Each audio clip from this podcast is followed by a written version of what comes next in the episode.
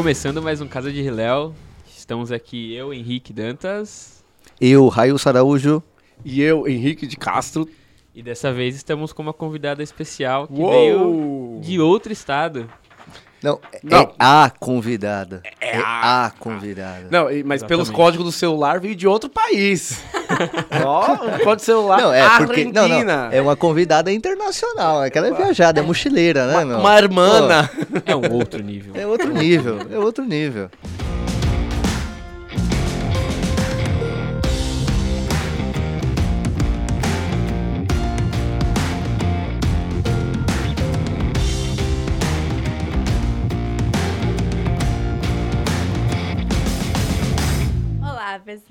Eu sou a Suzana, Suzy Teóloga.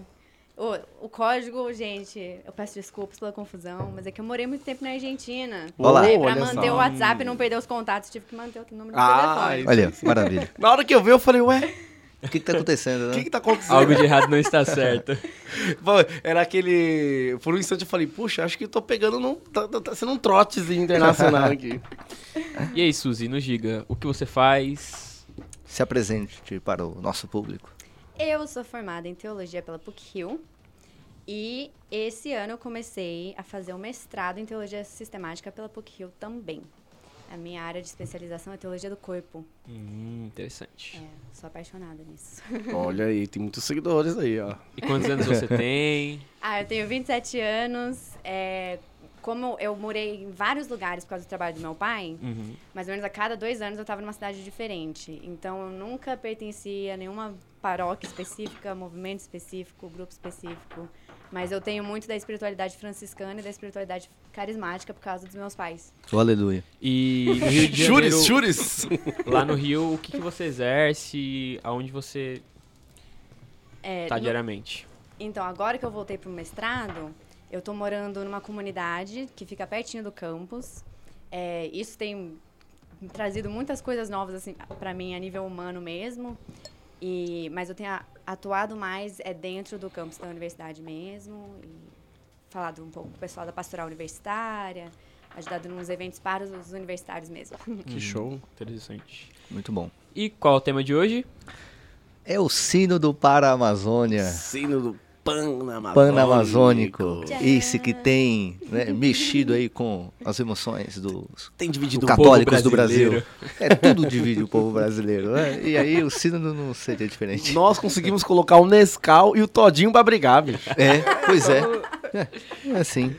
Que tempos vivemos? Mas, enfim, é, daí a necessidade desse, desse podcast, né? Então a gente está tentando ofertar aí, contribuir com a Igreja do Brasil, com a reflexão, porque a gente vê que tem muita gente falando, né? Muita gente falando coisas estranhas sobre o sínodo e, e assim, tem uma- é uma frase muito antiga do Nelson Rodrigues que ele, de, né, lá dos anos 80, ele falava assim, hoje qualquer coroinha quer mandar no Papa. E, poxa, 2019 tá bem atual isso aí, né? Ele falava quando isso aí? É os anos 80. Os anos falha a 80? memória, É. Nossa. É. Já atrás já tinha Já. coroinha assim? Então, eu, eu tenho uma curiosidade sobre essa frase, qual era o contexto que ela foi dito, mas enfim, ela está cada vez mais atual. Puxa. A gente tem aí, né? Se colocado a cada vez mais né, nessas polêmicas. E, e- e eu e vejo com um aspecto positivo nisso, né? Pelo menos agora a gente debate mais. Ó, a gente passou a debater política e agora a gente está discutindo teologia. Coisa que não se Exatamente. fazia, né? É. Então, É, pode ser não, positivo. não, né? positivo, não. P- Talvez não o tipo de abordagem, mas pelo menos estamos Já é um colocando em voga. É, tá bom, tá exatamente, é positivo na medida que a gente começou a falar, mas Sim. agora a gente precisa discutir pra onde a gente vai com essas Isso, discussões. isso. é, perfeito. Mas acho que aqui cabe uma pergunta bem inicial aqui, né, meu? O que, que é um sínodo? O que, é o sínodo? É um conselho paroquial? é, a- é o clube de torcida? É a PJ que se reúne? São os carismáticos? O que, que é esse negócio de sínodo aí, meu? Boa. É, é- é- é negócio convocado agora pra fazer oposição? O que, que, que é? Que vocês... Explique-nos. Então vamos lá. É, primeiro que, assim, eu acho que é importante a gente fazer uma distinção desse sínodo dos bispos, né? Porque às vezes algumas pessoas confundem com o sínodo dos regionais. Então, por exemplo, esse ano de 2019 está rolando o sínodo da Arquidiocese de São Paulo, que é a nossa vizinha aqui, né? Nós somos Diocese de Campo Limpo. é, e na Arquidiocese de São Paulo eles estão em sínodo. Né? Recentemente teve o sínodo da Diocese de Santo André, que são cinco cidades, Mauá, São Caetano, é, São Bernardo, eh, Rio Grande da Serra, enfim. Também eles tiveram um sínodo recente, né? Então, é, esse sínodo dos bispos é diferente desse sínodo local. Né? Então, o primeiro ponto é, é isso. Quando nós falamos do sínodo dos bispos, nós estamos falando daquela instituição permanente que é uma herança do Concílio Vaticano II, é, com o Papa Paulo VI em 1965 e para promover a colegialidade dos bispos, né? Então isso é muito próprio do concílio. Então não só o Papa governa sozinho, ele governa com, com auxílio do, do, do seu episcopado, do colégio cardinalício e o sínodo é esse instituto para enfatizar essa colegialidade. Né? Então em 1965, num moto próprio do Papa Paulo VI, ele institui essa é, esse movimento sinodal. Né? Então, inclusive a própria palavra sínodo significa isso, é o caminhar juntos, né? o sim com a palavra grega rodos, né? então caminhar juntos. Então é, é essa a ideia do sínodo. Então os bispos caminhando juntos com o Santo Padre, é, colaborando para esse governo da igreja. E eu tenho uma dúvida, sínodo e concílio é a mesma coisa? Não, não, não. É bem, bem diferente, diferente. uma coisa da outra, né? É, em um concílio é uma reunião máxima da Igreja Católica, é o concílio. É, concílio não é de bandeja, não, é? Você não compra por atacado. Então nós temos 21 concílios na história da igreja bimilenar, então isso mostra que, que é raro a coisa. Né? Você sabe Agora... que outro dia um pessoal me perguntou, né? É, até compartilhei isso uma vez, um bate-papo com a Ailson. Mas por que, que o Papa não convoca um novo concílio para discutir esses negócios aí? Não tinha internet, e se ele bate padre e tal. Que o pessoal entende um pouquinho que o, que o concílio é. É o cafezinho que a gente toma ali na padaria, né? É, dá pra chamar os é. amigos toda hora, né? O interessante é pensar que a própria expressão sínodo, que é o caminhar juntos, né? o, a expressão concílio é a mesma coisa, só que do latim. Porque, no fundo, a intenção dos dois é tratar sobre temas importantes para a igreja. Mas o sínodo, ele é com a representação dos bispos, enquanto um concílio é com todos os bispos. Uhum, Por isso todo. que do mundo inteiro é to, todos, todos, todos os bispos, nenhum pode faltar. Por isso que o Concílio Vaticano II foi tão marcante na história da igreja, porque já estava numa época em que a igreja tinha crescido muito mais, uhum. era uma, uma quantidade enorme de bispos que se reuniram todos lá em Roma, né? Hoje em dia seria quase impossível fazer um concílio para juntar todos os bispos do é. mundo inteiro de novo. É, é, isso que eu fico pensando também, até em essa questão logística mesmo, né? Porque o número de, de dioceses que foram criadas após... Aí a, a gente estava até comentando aqui antes da gravação, né? A nossa diocese de Campo Limpo é fruto de uma divisão do grande território que era a arquidiocese. Então, da arquidiocese surgiram cinco dioceses. Então você já tem aí cinco bispos a mais. Além dos auxiliares, Além né? dos auxiliares da arquidiocese, exatamente. Então, tipo, é, do ponto de vista logístico, é bem complicado você pensar em um novo concílio. E eu sempre cito o, o, o Karl Rahner, né? Quando, quando alguém me pergunta, ah, vamos ter um novo concílio? E o Rahner ele dizia assim, lá nos anos 80 também, para a igreja ser a igreja do concílio... Ah, não, vai demorar muito tempo para que a igreja se torne de fato a igreja do concílio. E é verdade, porque a gente passa é, agora o quê? 54 anos depois e a gente vê como que a gente precisa avançar em algumas áreas, como que é difícil a gente falar com alguns católicos sobre ecumenismo, sobre diálogo interreligioso, né? É muito difícil isso. E, e né? até a, a, compreensão identitária do que é a igreja, né? Se a gente pega a, a forma de a gente desburocratizar ou deshierarquizar no sentido bem, bem político da palavra, né? A Lumen Gentium trata a gente como um grande povo de Deus. Até hoje a gente ainda não, não, não absorveu esse protagonismo. É, assim. Exatamente. Agora, assim, é, eu aqui, eu sou Henrique, tô aqui. Aqui em São Paulo tal. É, eu posso participar do sínodo? Chegar lá e falar, oh, galera, tem uma palavrinha aqui e tal. Como é que faz? É, só bispo realmente se pronuncia? Como que é essa preparação toda, assim, né? Porque dá a entender em algumas falas aqui que a gente tem escutado nesses últimos dias, que assim, a gente convocou o sínodo semana que passada, né?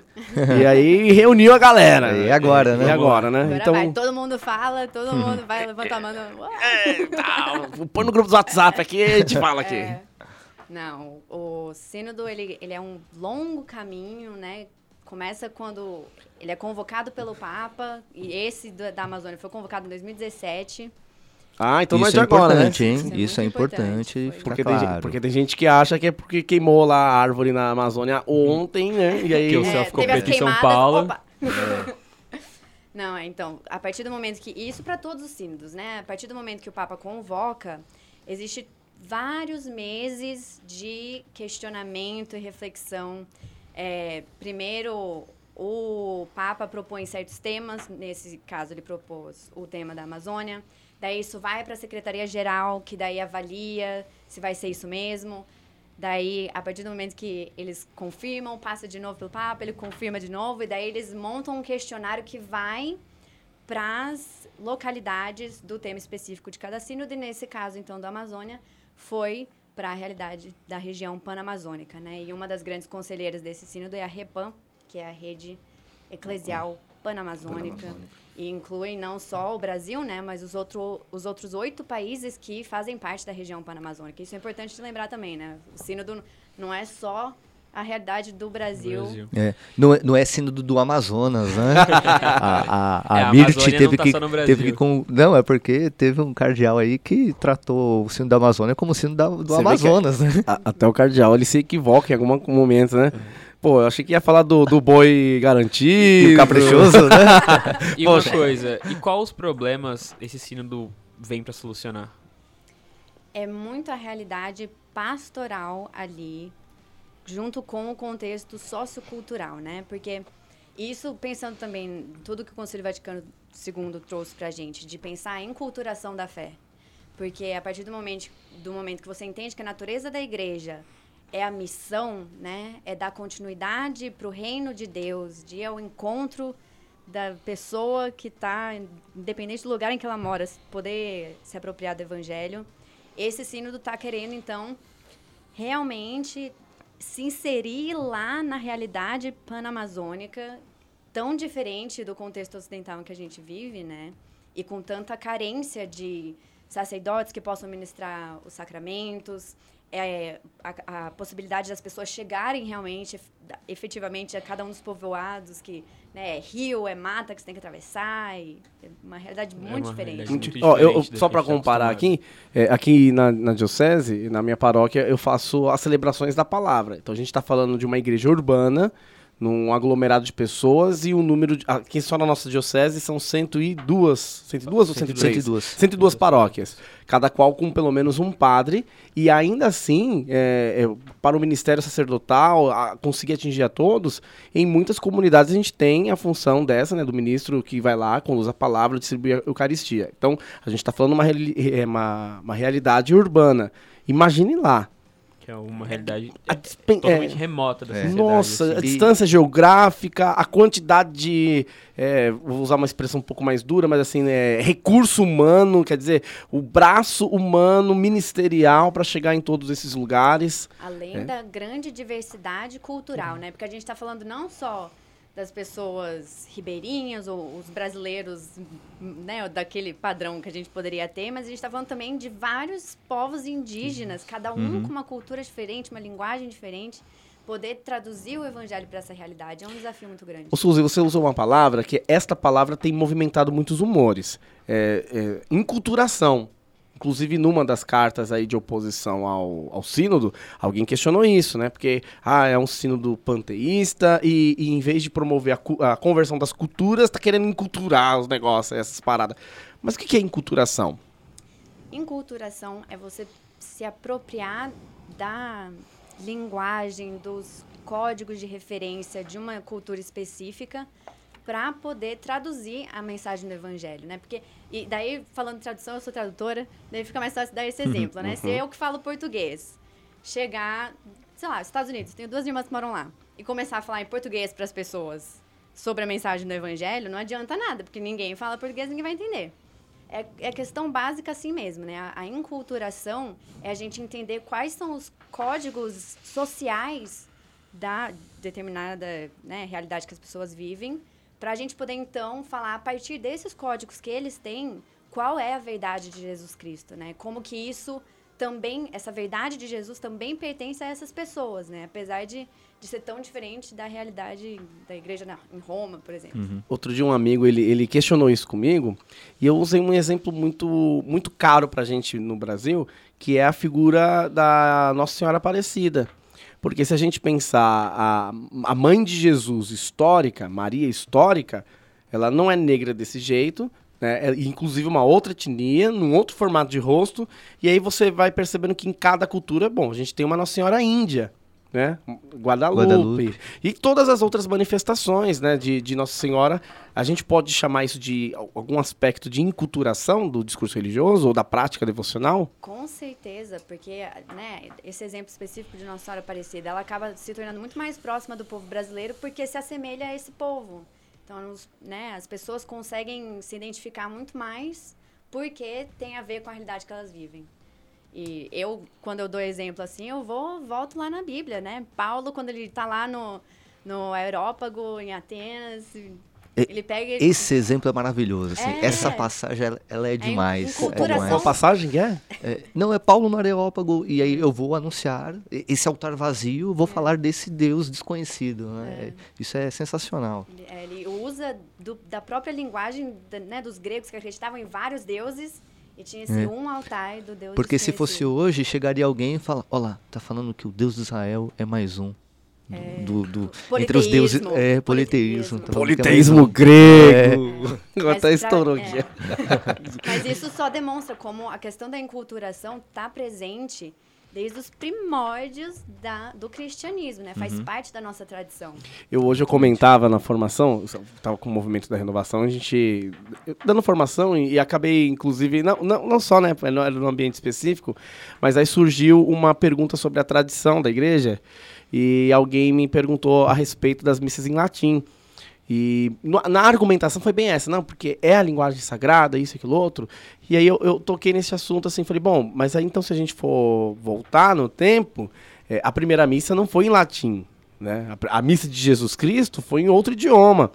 Então, quando a igreja ela vai se expandindo, ela vai se apropriando das comunicações. Inclusive, não tinha estola, né? Não, uhum. A gente não tinha casula, não eram essas as vestes, a né? A igreja ela foi se organizando é. e a, a, é, a partir as, dessas referências sociais. Elas, elas são uma encultura, enculturação, né, de certa forma. Acho que isso é bacana, uhum. porque eu imagino agora, assim, aquela pessoa muito devota, é, com medo. Porque é o que chegou a ela. Poxa, a igreja está abrindo mão da sua identidade. Uhum. E acho que agora quem escuta começa a perceber e começa até a relacionar. É verdade, acontece assim, a música uhum. na minha comunidade, né? É, é o que a gente conversava antes, né, Suzy, da gravação, que cada paróquia, cada comunidade tem a sua própria cultura, né? Uhum. A igreja ela é una, mas ela tem uma cultura local. É. E eu acho tão legal, assim, eu participei já algumas vezes das celebrações do Neocatocomenal. Então, o estilo musical é diferente, tem castanhola, tem aquele negócio diferente, assim, né? Justamente herdando da cultura da Espanha, assim. Uhum. E isso é bacana a gente perceber que é comum. Então, não é que agora a igreja está tá abrindo uma exceção, ou um caso de exceção por conta aqui dos índios, ou sei lá como que o pessoal tem interpretado, né? E isso porque também a gente está só falando da realidade da igreja latina ocidental, né? A gente, a gente sempre teve também os ritos orientais Sim, que fazem é. parte da tradição católica, uhum. né? Então, se uma pessoa entrasse num rito ortodoxo, é, desculpa, oriental, oriental, diria que isso então não é católico porque não tem nada a ver com o rito latino? Não. E, e o é sinal da cruz com a mão esquerda. É, é. e Jesus reinando do Oriente ao, para do o Ocidente. Oriente para o né? Ocidente. É, um detalhe assim interessante, do, dois pontos aqui que eu queria falar, né, destacar. Primeiro é que desde que eu, eu, eu, comentava com o Henrique na semana anterior, desde que eu entendo como, como cristão católico, eu sempre escutei as pessoas dizendo assim, olha, vocês que são aqui da paróquia, por exemplo, vocês têm missa, quatro, cinco missas por domingo. Na Amazônia, vai o padre lá uma vez por mês. Às vezes até do, é, dois meses para o padre uma vez, e aí junta todo mundo para batizar. Ou seja, Ué, todo mundo tinha ah, noção um pouco né, da, da escassez de, de, sacerdotes na Amazônia, e esse é um dos pontos que está lá no instrumento Labores e agora vai ser debatido. Né? Eu quero pegar esse gancho aí e propor uma pergunta que eu recebi aqui na hora que a gente fez o Stories. Alguém jogou assim e, e acho que a gente consegue evoluir um pouquinho nesse sentido. Por que este medo todo é, por parte de alguns leigos da igreja? Eu acho que até mais, existem outros hum. ministros ordenados, inclusive, né? Então, por que, que este medo todo a respeito sobre o sínodo? Por que, que ele trouxe tanto medo? Olha, na minha perspectiva, é, ele entra num momento que já está já tá muito sensível desde que o Papa Francisco foi eleito. Que né, é um Papa latino-americano, tira essa, essas estruturas que sempre foram muito típicas da. Igreja uhum. Católica Romana. E daí agora o sínodo que parece bater tanto numa tecla que as pessoas nunca automaticamente associavam à fé, né? Que é a questão ecológica, a questão cultural, a questão social. Dá um medo porque mexe nessas estruturas do que sempre foi entendido como a instituição igreja, né? Mexe, mexe com as estruturas do que as pessoas achavam que deveria ser a hierarquia de poder na igreja. Eu acho que é por isso que causa uma, uma insegurança. Eu acho que é mais um medo pelas pessoas não entenderem, não saberem uhum. o que está acontecendo e daí acham que tá, vai acabar com tudo, vai acabar com a igreja, uhum. vai. Né? É, e aí tem o agravante também, que é o, o momento é, particular do Brasil, né? Então, assim, por mais que você teve rejeições pontuais né, de alguns bispos de determinados lugares assim no mundo, no Brasil que isso tem ganhado uma proporção muito maior não só por conta da Amazônia, a maior parte está aqui, no, no nosso território nacional, mas também, é, infelizmente, casou, casou com o período das queimadas, a questão do novo governo, e aí as pessoas foram associando uma coisa na outra. Então, por exemplo, ontem mesmo eu dava um, uma formação e um jovem chegou e falou assim: Ah, mas é, é, estão falando no, no sínodo, porque o sínodo quer atacar o governo, mas não tem nada a ver. Né? Eu falei, poxa, mas como que essa informação chegou até você? Não tem nem condições do, do sínodo ser um, uma resposta, um uma ataque resposta ao governo. Política. Como nós já falamos aqui, ele foi convocado em 2017, uhum. a Laudato Si de 2015. Né? Então, Se assim, a gente estender é... isso pelo, pelo tema, os temas da campanha da fraternidade, é um tema que veio sendo batido há antes, Sim, né? Muitos, inclusive muitos em outros anos. governos. Eu não né? sei se é 2009 ou 2011 a, a CF da, da Amazônia. Acho que é 2009 que fala 2009, dos né? Que é, sejam, como que é? Os encontros da, da aliança. Eu acho que é 2009. E eu não sei o que mais. Acho que é 2009. Além de que nos próprios documentos da doutrina social da igreja, outros pontífices há muitos anos já falavam sobre a questão do meio ambiente, da, de, né, de entender o cuidado uhum. com a uhum. terra. E por que a Amazônia? Por que a Amazônia? Daí é, ele comentou da Laudato Si e o próprio Papa Francisco falou recentemente, né? Quem não leu a Laudato Si não vai entender o sínodo. Uhum. É, é assim, é fundamental. É o Tem dever de casa, né? É, é o dever é, de casa. Exatamente. E né, a Laudato Si é um documento que faz parte da doutrina social da igreja.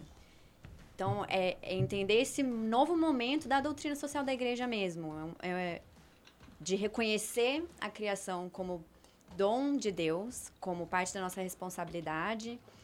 E então, desde 2015 que ele vem, o Papa Francisco vem desenvolvendo sistemas mais ecológicos, o, a Amazônia surge então como uma necessidade nesse momento. E esse sínodo vai ser na Amazônia? é uma boa pergunta. Essa é pergunta uma boa é, pergunta. é boa. é, porque já que é pra, pela Amazônia, é. né, meu? Então, aí, vai é, ser é, onde? o sínodo é para a Amazônia, não é? Não é? Não, é, o sínodo vai ser lá em Roma. E, inclusive, a gente já teve outros sínodos, como esse, que é chamado de Assembleia Especial, sobre lo locais... Realidades locais, né? É, geográficos específicos, né, no mundo. É. Tem, tem um interessante, que é o dos anos 80, que é para a Igreja da Holanda. Uhum. Que era um, um, momento específico, né? De bispos holandeses é, em discordância com, com Roma, e aí se convoca um, um sínodo especial, né? para a Holanda, do Líbano teve recente, né? do Oriente, Oriente Médio, Médio, a realidade do, dos cristãos perseguidos, e todos os continentes tiveram sínodos especiais. Né? É importante ressaltar que em nenhum destes aconteceu no lugar Isso, foram estudo, todos né? em Roma. Então, de, de novo, né? O sínodo é uma instituição permanente dos bispos, colaborando com o Santo Padre, sempre em Roma. É, eu, eu, tá, alguém me mandou um vídeo e o vídeo começava com essa informação. É, o sínodo da Amazônia que estranhamente vai ser em Roma. ah, sabe eu... isso é engraçado? Porque alguém escuta e... Rep... Num, eu tava vendo os haters, né? No vídeo da Suzy, no, do, do Marcos do Marcos. e tal. E aí tinha esse comentário. Esse sínodo, estranhamente, será em Roma. É, foi lá na fonte, porque foi, foi o primeiro ponto que eu falei, meu, esse não, não fez o dever de casa é. a respeito dos sínodos. E, e, e, assim, inclusive há quem questionou sobre o tema, porque por que não outros temas? Que não né? falar sobre as crises migratórias da Europa? Por que não falar... Por que não, ouvi um, alguém assim, por que não sobre a Eucaristia?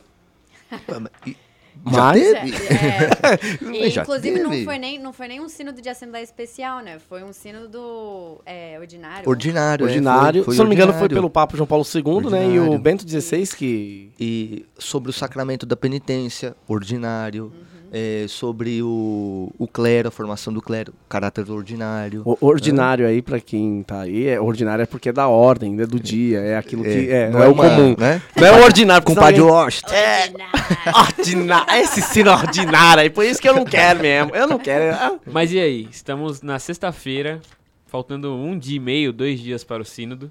Uhum. E qual...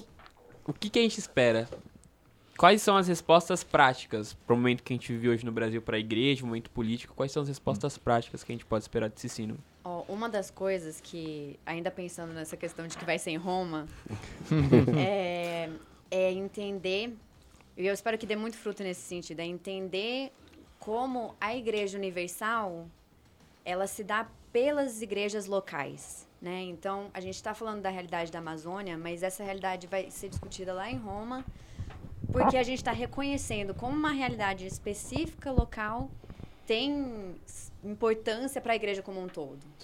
Né?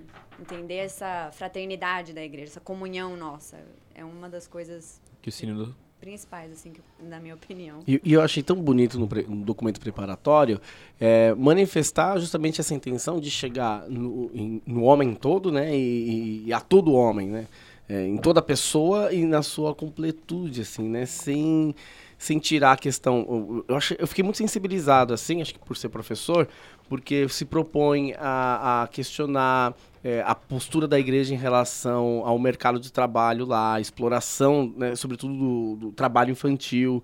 É, análogo à escravidão. Então você percebe que ali existe um, um mundo muito profético eu, eu, particularmente, ponho muita esperança nesse sentido, porque a gente tem a história da. Ai, meu Deus, a irmã que foi assassinada? Dorothy Stank. A irmã Dorothy Stank, que foi assassinada cruelmente por exercer o ministério profético nessa região. E justamente, bom, porque se Jesus ele veio para dar a vida e vida em abundância, esse menino que está trabalhando já enquanto é, criança, é, às vezes uma jornada de 12 horas por dia, esse menino não está tendo vida e Jesus veio para resgatar uhum. essa criança, né?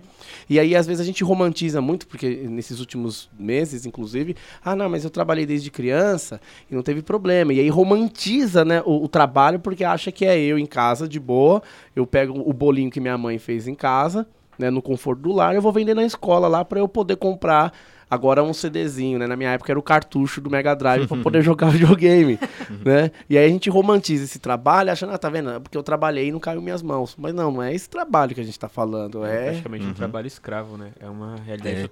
Primeiro que é uma realidade totalmente diferente da que a gente vive, né? Sim. Uhum. E lá são pessoas que já estão em uma outra condição de vida e é um trabalho praticamente forçado, né, uhum. velho? e para quem já foi para a região, sabe que até a moeda não se usa o, o dinheiro, né? Como aqui a cédula, o real. É uhum. É muito escambo, é muita troca, né? Das mercadorias e dos produtos. E, uhum. coitado, as pessoas às vezes numa situação que não tem como ter um produto na sua mão para você ir trocando, a gente tem muita situação de fome, de não conseguir adquirir os remédios.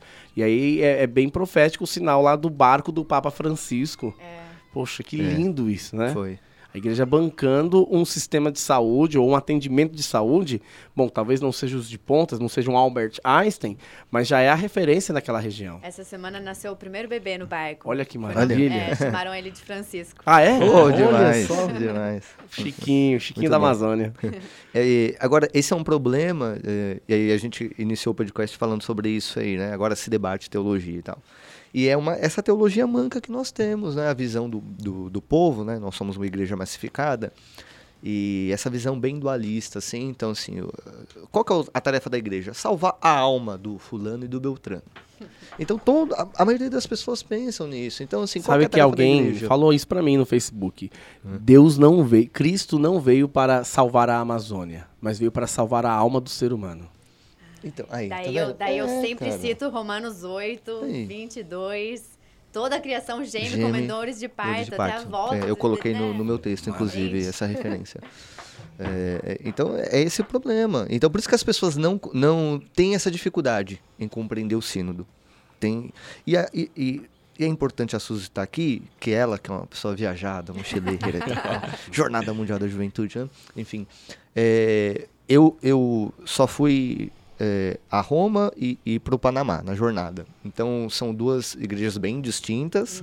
E eu fiquei pouco tempo, né? Fui para os 50 anos da renovação, em 2017, Roma, e agora no, no Panamá na jornada. Então fiquei pouco tempo, mas assim, a percepção que eu, que eu tive, principalmente no Panamá, e principalmente no momento da Via Sacra, por conta das reflexões que foram de cunho social muito forte, muito belas, assim, e eu me emocionei bastante. É, a impressão que eu Foi tenho... pelo Monsenhor O Joa. Joa, né? É.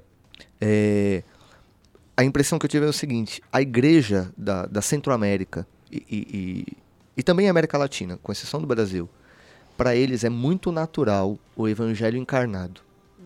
Parece que para eles é muito natural. Não tem influência de teologia XYZ. Aquilo tá, tá junto, faz parte, ponto. Agora no Brasil, você propõe. Eu lembro de uma vez que eu pregava num encontro lá para a Diocese de São Miguel Paulista, e aí eu citava, era Deus Caritas Est. Bem 16. Primeira encíclica. E aí terminou o encontro, e aí chegou a segunda-feira, e eu falando com um rapaz que me convidou para o encontro, ele falou: Não, teve um jovem que falou lá que você estava muito TL, mas foi bom a pregação. Pô, era Bento 16, Katsa.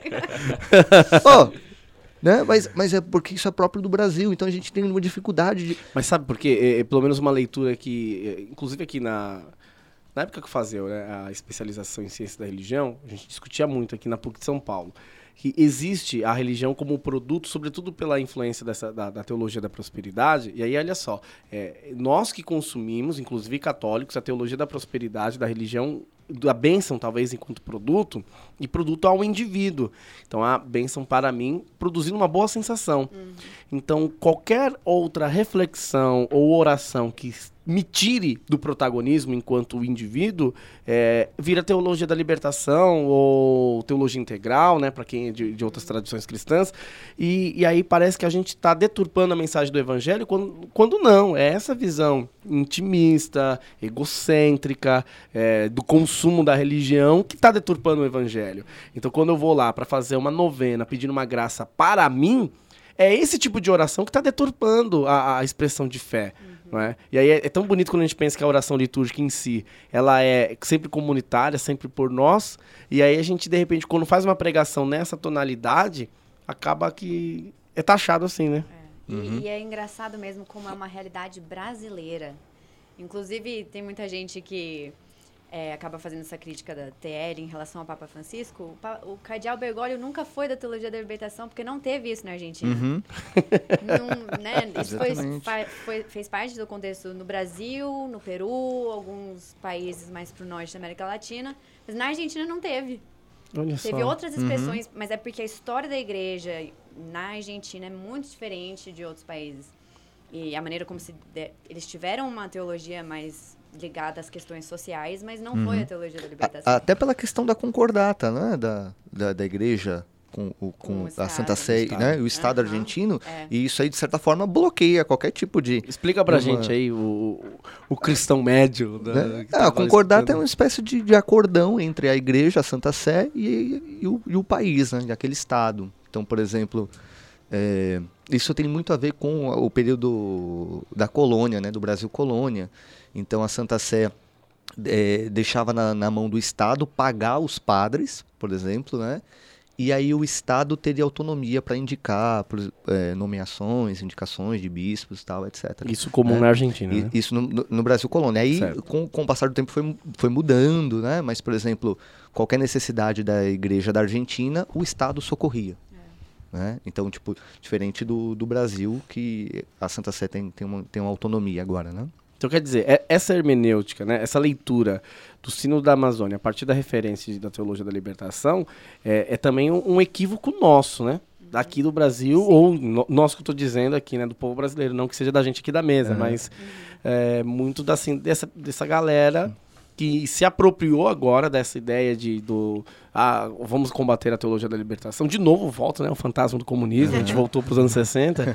e aí de novo, padres comunistas, caramba, parece que eu tô vendo o filme Batismo de Sangue ao vivo, né, live aqui assim, né? Que são as mesmas acusações, né? Com as mesma mesmas história. pessoas, a mesma história se repetindo. É. E, e- e Francisco, qual é a sua teologia? Teologia del Pueblo, né? Exatamente. É, Juan Luiz Scanoni. É esse o cara que é o mentor, né, de Bergoglio, podemos dizer. Exato. É ele. Né? Então não tem, não, não é o Gutierrez, não é Boff, né? E aqui na pauta tem uma pergunta assim: por que este sínodo incomoda tanto? Eu acho que o que a gente falou aqui tá, tá claro, né? É, a gente, é, O momento gente que a gente vive no- no Brasil hoje. Isso, é, é o movimento do, é o momento do Brasil, o momento eclesial, né? Agora, é interessante Brasil. pensar também na igreja em outras partes. Né? Se a gente for pensar nos Estados Unidos ou mesmo na Europa, incomoda também certos grupos. Ah, é. Porque está falando de uma Uhum, realidade da- latino-americana que sempre foi vista como inferior uhum. e, e eles não entendem a nossa linguagem, né? Nosso jeito de entender a importância social e cultural. Então, certos grupos também É. na América do Norte, na América Europeia, na, América, na igreja da América do Norte, na igreja europeia, acaba tendo esse, esse.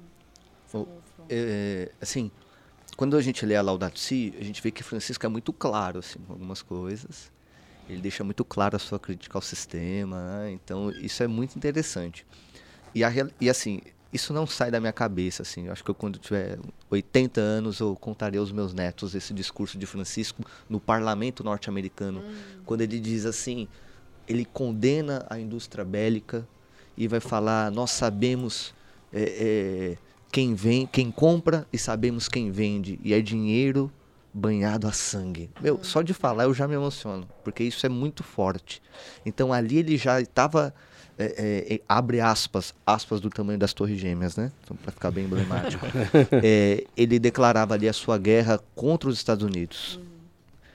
E aí os bispos e cardeais norte-americanos, eles teriam que optar ali, né? O, o que eles queriam, de que lado eles queriam ficar. E o ótimo também é que nesse discurso ele usa os exemplos dos santos dos Estados Unidos, Uhum. né? É.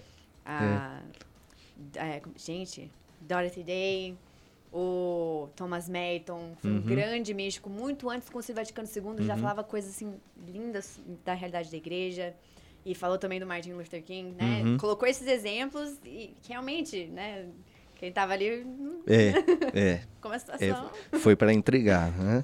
E aí a gente vê, mais uma vez, algumas pessoas instrumentalizando a fé.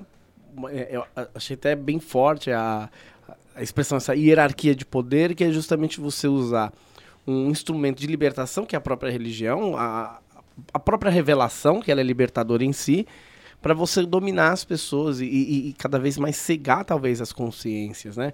Então, qualquer movimento em que me faça olhar para o próximo, para libertar, e é claro que aqui, bom, se eu vou libertar alguém que está preso, eu compro uma briga contra quem é o opressor. E aí vem de novo o- o- esse ministério profético pra gente que é muito caro desde sempre, né? Então, até a história do racha né, lá na Inglaterra é por conta, de novo, da igreja se opondo, né? Então, de novo, é uma forma de poder. E aí a gente vê isso, esses casos aqui. Bom, a igreja de São Paulo, por muito tempo, né? Foi com, com, com o cardeal Arnes. Dom Paulo Evaristo. Dom Paulo Evaristo. É, essa oposição né, a um sistema que quer usufruir do patrimônio nosso, sagrado, né? E fazer uma reflexão prostituída, talvez, da religião. Uhum. É. Perfeito. Eu acho que isso rende um tema para um podcast. Pode ser, claro. Pode ser. A prostituição do sagrado, olha, é Olha forte, só. É. E o Harrison falou da Laudato Si e a Suzy também comentou que era uma leitura indispensável para entender o sino da Amazônia. Por quê? Uh. Olha, eu acho que assim, em primeiro lugar, né, o Papa Francisco ele faz essa encíclica naquele modelo de ver, julgar e agir. É um modelo teológico para você tratar sobre os temas da igreja. Só que o interessante é que ele faz um ver, que é também uma escuta da academia científica. Então ele já trabalha, ele, né, ele não vai trabalhando só as questões teológicas e pastorais, ele vai trazendo dados mesmo para mostrar como a situação atual que a gente está vivendo é realmente uma crise socioambiental e ele dá, vai dando dados mesmo, né? Ele chamou pessoas de várias áreas científicas para ajudarem a compor o documento, vai dando esses dados para ver e escutar então qual é essa realidade em que a gente está vivendo. E daí o Julgai, ele vai dando, vai comentando então sobre esse cenário atua, atual das crise, da crise socioambiental, mas ele, ele julga não de para apontar o dedo e né, dar um tapa na cara. Ele julga também para discernir né, qual é o papel do cristão, do católico diante desse contexto. E daí o agir vem a partir disso, né? Entender que o, o evangelho da criação, que ele fala na Laudato Si, é esse reconhecimento, né? De que a gente, às vezes a gente foca tanto só no ser humano ter sido criado à imagem e semelhança de Deus, que a gente esquece qual é a função dessa imagem e semelhança de Deus. Né? E nós somos colocados como parte integral dessa criação. E pensar sobre a nossa relação, né? As relações que são intrínsecas ao ser humano, não é só a relação de eu com Deus e, né, chegar a dizer, ah, eu com o próximo. Tem gente que às vezes só fica no eu com Deus também, né? Mas não é só eu com Deus, eu com o próximo e eu comigo mesma. É eu com a criação também, porque é o que me sustenta, né? Nós, e daí volta para aquela questão que a gente estava comentando antes de, de, da mentalidade dualista. Nós somos um corpo e esse corpo tá na Terra. Uhum. Então, né, como é que eu vou amar meu próximo, amar a Deus, se eu não amo também a terra que me sustenta, que me dá o alimento, que inclusive é, é- são as, as coisas da terra que possibilitam o sacramento da Eucaristia, né? Então, tá tudo muito integrado. E a Laudato Si, ela trabalha isso de uma maneira bem profunda, né, com, né, fazendo esse caminho do embasamento científico, teológico, pastoral e daí trazendo para a realidade de cada pessoa que precisa ter essa conversão ecológica, né? Eu queria aproveitar esse gancho, porque é, todo esse problema, por exemplo, né, na Venezuela, é uma crise muito política. E, sobretudo aqui o pessoal da Aliança de Misericórdia, eles têm, entre aspas, é, traficado hóstias. Porque na crise política, eles não conseguem lá nem produzir a hóstia para ser é, usada na missa. Então, a gente repara que é, essa mentalidade é, isolada de que a religião não se deve preocupar com política, a longo prazo atingirá justamente a gente. Quer dizer, aí a gente vai ser eh, excluído de uma prática sacramental porque há uma crise política. E isso a gente, e eu achei, nossa, muito fantástico esse insight, porque, poxa, a, a gente usa né, dos produtos da terra para oferecer em sacrifício, o vinho, o pão. E se a gente pensar no, no ofertório como também uma forma da gente contribuir com as necessidades da igreja, a partilha, tudo isso parte de um referencial comum, a terra. né? E a mãe terra talvez seja uma expressão muito usada na- lá no documento, que o pessoal também, tá vendo? Esse aqui que é o panteísmo, né? É. E aí, com- acho que foi você que falou, não sei, agora não lembro se foi a Suzy, se foi o Raik, acho que falou, é, ou foi a Mirticelli. É, mãe terra não é panteísmo, mas é Francisco de Assis. Foi você, não Fui foi? eu, fui eu, é. Muito ah, gente, fantástico. Cântico das Criaturas é todo o embasamento espiritual para Laudato Si do Papa Francisco, né? E lá ele coloca explicitamente: Louvado seja o meu Senhor pela irmã Mãe Terra. Olha só. né? Reconhecer não só a irmandade, mas esse sustento que a Mãe Terra que dá. E hoje, sexta-feira, dia dele. Exatamente. Francisco de Oh, Assis. São Oh, Francisco de nossa. Assis. Foi ó, bem, bem, ó, providencial, Providencial, tá vendo? exatamente. É, pois é. Olha. Demais. É, tem um- uma, duas, duas, três ou mais questões aí que é, São Não, bem cruciais e são, são polêmica, cruciais. polêmica. é, é, o pessoal confundindo é, extinção do celibato com vida e probate. Uma coisa não tem nada a ver com a outra. E aí as pessoas acabam demonstrando assim como que elas conhecem pouco, como que elas estão assim, muitas estão comentando algo assim, mas é, é, Não tá- tem muito conhecimento. é, exatamente. Né? Então, assim, tem muita gente com essa preocupação em relação ao sínodo. O sínodo vai extinguir o celibato. Quem responde? Quem quer comentar sobre? Eu posso fazer um comentário antes? de Faça. Responder? Se excluísse o celibato, eu me candidataria, hein, meu?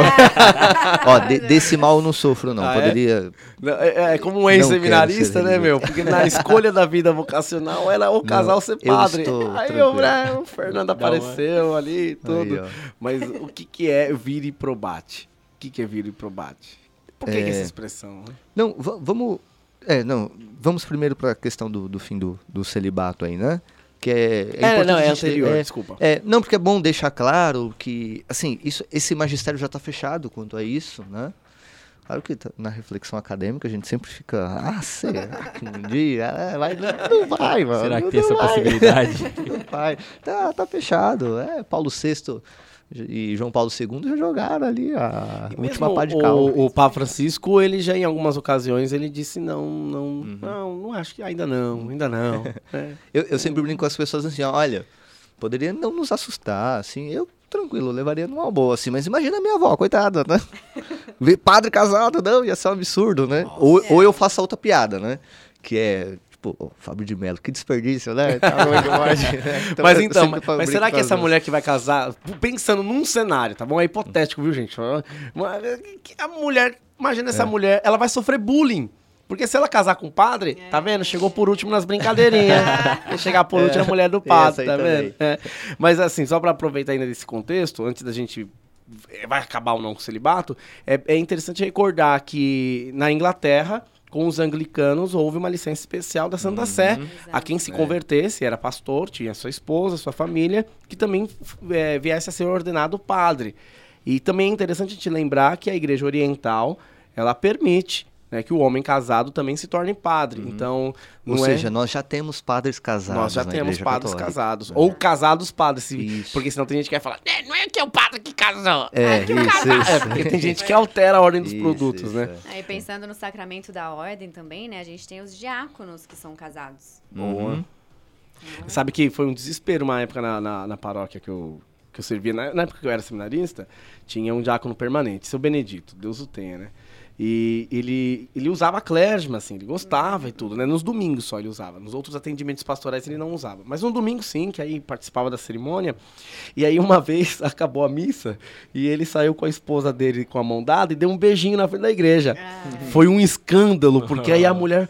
Olha o padre! O padre! Que desrespeitoso e tal. E aí chegou isso no bispo, na reunião, que o padre daquela paróquia tava ficando com a mulherada. Foi tema lá da, da reunião. E aí o bispo falou: não, não, não pode ser, como é que é isso? O padre tal, não, sempre tão devoto. Aí depois que se descobriu que na verdade era o diácono lá que estava com sua esposa, tudo dentro dos limites, é, dentro daquilo que é permitido, né? Mas e aí? É, vai acabar com o celibato? Não. Dun, dun, dun. Não, não, ó, pode respirar tranquilo aí, acalme a, a avó de vocês, né? Não, não, não, vai, não vai, não vai ter fim do celibato. É, agora, essa questão ap- aparece no instrumento Labores por conta daquilo que eu já falei aqui, né?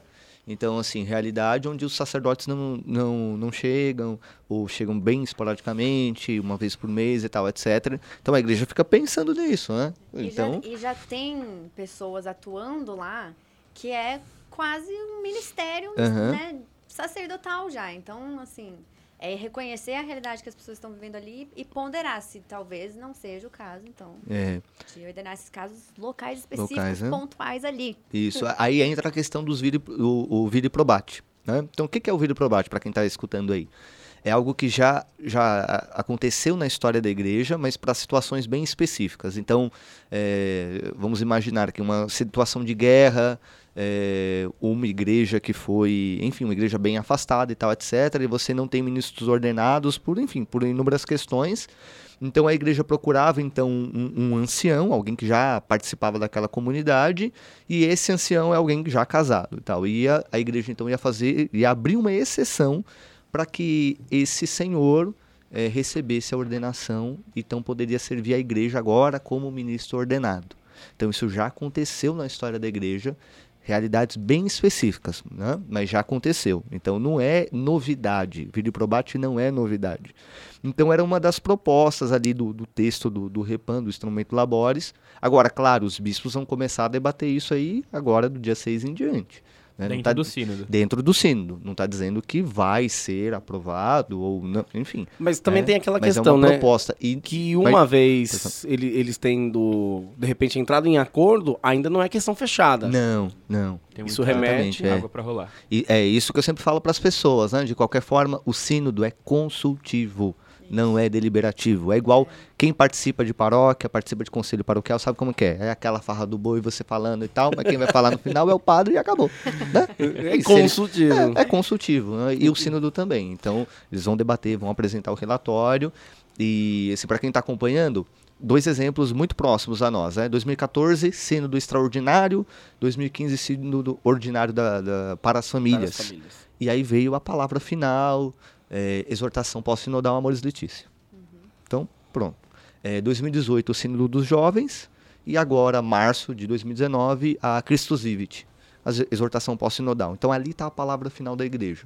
E, é. é interessante a gente lembrar a discussão, porque se a gente se eh, remeter ao concílio, as discussões também aconteciam ali na, na, nas sessões e nem tudo que foi se discutido chegou no documento formado depois. Sim, teve, não, né? É, cada capítulo, quando você pega lá Lumen Gentium, é, Sacrosanto cada capítulo, aquilo ali foi votado no sistema de conclave, era dois terços. Uhum. Então era um perrengue danado. E enquanto não alcançasse dois terços, era redigido.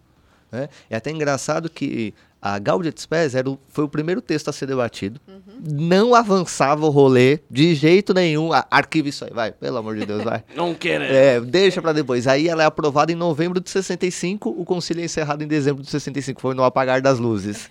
e com 75 non placetes, hein? Olha essa é. Caramba, foi acirrada a votação. Foi, aí. ali foi terrível. Foi então a gente imagina que é, o sínodo também é muito similar. E é interessante a gente perceber isso, que do ponto de vista da reflexão teológica que será feita, dentro lá, que na verdade já está acontecendo, é comum haver divergências. Uhum. Né? Então vai lá justamente para decidir, porque se tivesse, se fosse um assunto comum, nós não teríamos que discutir. Então, há quem concordará e há quem não concordará é, bem lá depois nesse sistema. É, como é que foi a expressão que você usou no começo? Enfim. Né, quando você se referiu ao sínodo como instituição permanente, você usou uma expressão, enfim, esqueci. É uma colegialidade, mas você usou outra expressão. Enfim, é, é, todos os bispos ali presentes discutirão. Então, é como que alguém vai defender uma postura e o outro defenderá outra. Agora, isso não os transforma em santos e pecadores por conta disso, né? Porque, ah, mas é o cardeal tal se pronunciou contra. Ok, ele está exercendo a reflexão teológica dele. Se equivocado não, está exercendo. Mas o outro lá é a favor. Quem vai ganhar? Bom, quem vai ganhar e quem vai perder, todo mundo vai ganhar. brincadeira, brincadeira. Mas assim, lá na reflexão, e a gente precisa acreditar que o Espírito que conduzirá. Né? E aí depois isso é repassado à Santa Sé, ao Papa, e ele bate o martelo. Algum tempo uhum. se gera um documento que nós podemos trazer para reflexão. Sim, exatamente. É. E é, vai ser só 2020, hein? É, mas esperamos mas, estar aqui. É. Opa. Será ainda sob, sob o pontificado de Francisco? Oh, pelo amor de Deus, tem que ser sim, claro. Tomara a Deus que sim. É, vida longa, pontificado longo. E diante de toda essa reflexão, essa conversa, temos considerações? Ah, eu tenho muitas. Hum. Na verdade, uma vibe boa, assim, no sentido, meu, vamos acompanhar. É, interceder, sim, acho que é válido até qualquer campanha de oração, mas não a campanha de oração para demonizar nenhum dos grupos, mas assim. Vamos escutar, né? O Espírito sopra e ele diz às igrejas, uhum. né? Vamos resgatar Apocalipse e deixar o Espírito nos guiar.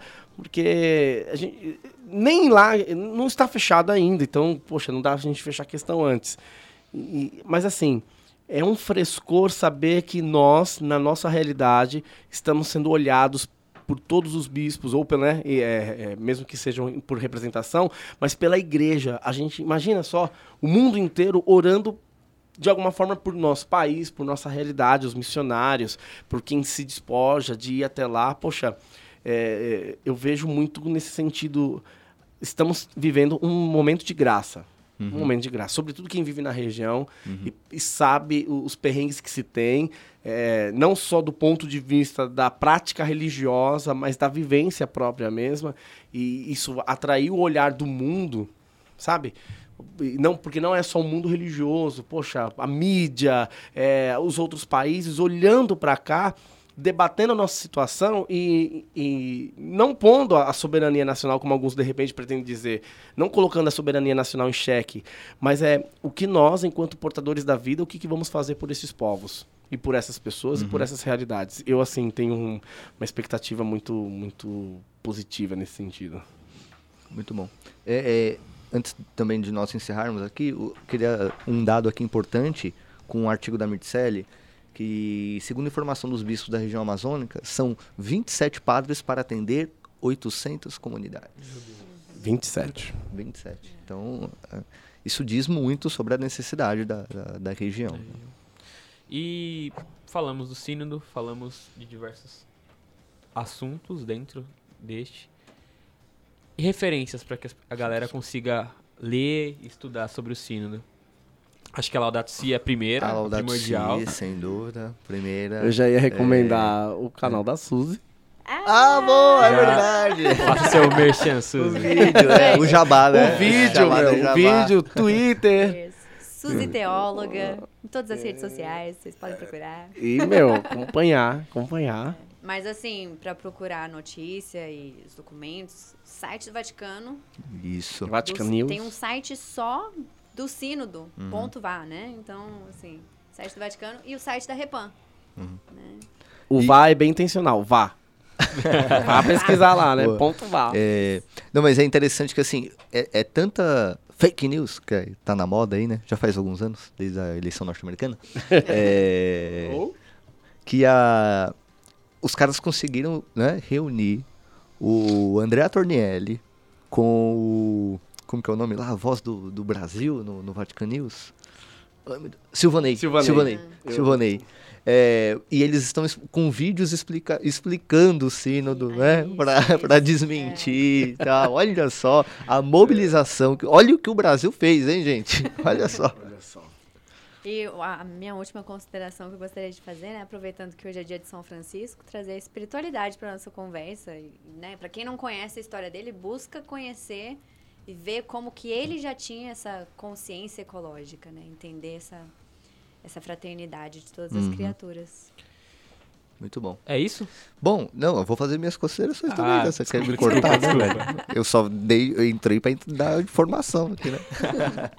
Mas enfim, é, eu, eu sempre gosto de falar que assim, a igreja ela é una, mas não uniforme, né? Isso é um, eu aprendi com um grande amigo nosso, o Marconi. Se estiver na escuta, um abraço. lá em Angra dos Reis. Lá em Angra dos Reis. E isso é muito belo, né? É, a igreja, ela, a diversidade de carismas, né? e essa realidade particular dela, isso, isso é muito belo do, do evangelho. E assim era o cristianismo primitivo. O cristianismo primitivo não era uniforme era a pentarquia antes de, da centralidade de Roma, né? Então a gente não pode esquecer que essa é a nossa tradição, uhum. né? E, e por que eu estou dizendo isso? Não tem problema se você tem um carisma diferente, não tem problema se você gosta de rezar com os braços erguidos ou com as mãos postas, não tem problema se você reza com os olhos bem abertos ou com os olhos bem fechados. Tudo isso faz parte da sua espiritualidade, não tem, não tem problema nenhum nisso. Agora, todo espírito de divisão a gente sabe de onde provém. Uhum. Né? Então, é, é difícil você falar de. Ou ouvir uma pessoa que diz amar tanto a igreja, mas às vezes persegue sempre esse caminho da, da divisão, da dúvida, da briga. Então, tudo isso é muito, é muito estranho. Né? Então, pode ser natural que você tenha uma preocupação em relação ao sínodo. É, é pertinente, faz parte, né? não, não tem problema. Agora, eu acho que é muito grave quando você coloca o, um grupo de bispos, né? questiona um grupo de bispos, questiona o Santo Padre, né? e principalmente porque não é questionar a pessoa do Francisco, mas também questionar a ação do Espírito Santo. Uhum. Né? Então, isso é, isso é muito sério. Então, é muito sério. Né? É, é isso aí. Fechamos? Finish Acho que a gente não pode deixar de agradecer a, a missão, né? A comunidade missionária da M Almas. Oh, com certeza. por ter cedido o estúdio aqui. E... Estúdio, ar-condicionado, a, a senha do Wi-Fi também. Muito obrigado, Maurício. E, e vai nos ajudar nessa caminhada, né? Com certeza. até alguém gritou no fundo é, lá, é. confirmar a presença. Não sei se na edição vai pegar isso aí, mas, vai, gente, vai. aqui houve uma manifestação das crianças aí, isso ó. Aí, ó tá Sejam bem-vindas. É. Então é isso, vamos ficar aqui. Siga-nos, divulgue-nos, ouça, dê replay aí e, gente... Compartilhe. Casa de Riléu. É isso, isso aí. aí. Hashtag Casa de Riléu. Quem sabe daqui um mês, dois, a gente não volte para falar sobre o sino o, o, resultado. O né? resultado. Boa, boa, exatamente. Boa. Fechou. E Fechou. muito obrigada a presença dela, a mochileira, a tradutora. ah, ah, ela traduziu Christopher West no Teologia do Corpo. Oh, vai, vai achar. Quando ela chegou aqui, o Maurício falou: Você não era a menina que traduziu? Aí, ó, tá vendo? Tá vendo? Famosa, mano. Olha só, você que está vendo, você sabe como ela é agora. É. Vendo, ouvindo, é, ouvindo. ouvindo né? Vai reconhecer Aí, a voz de novo. Ela, voz. ela é a voz. é isso, fiquem com Deus e até o próximo.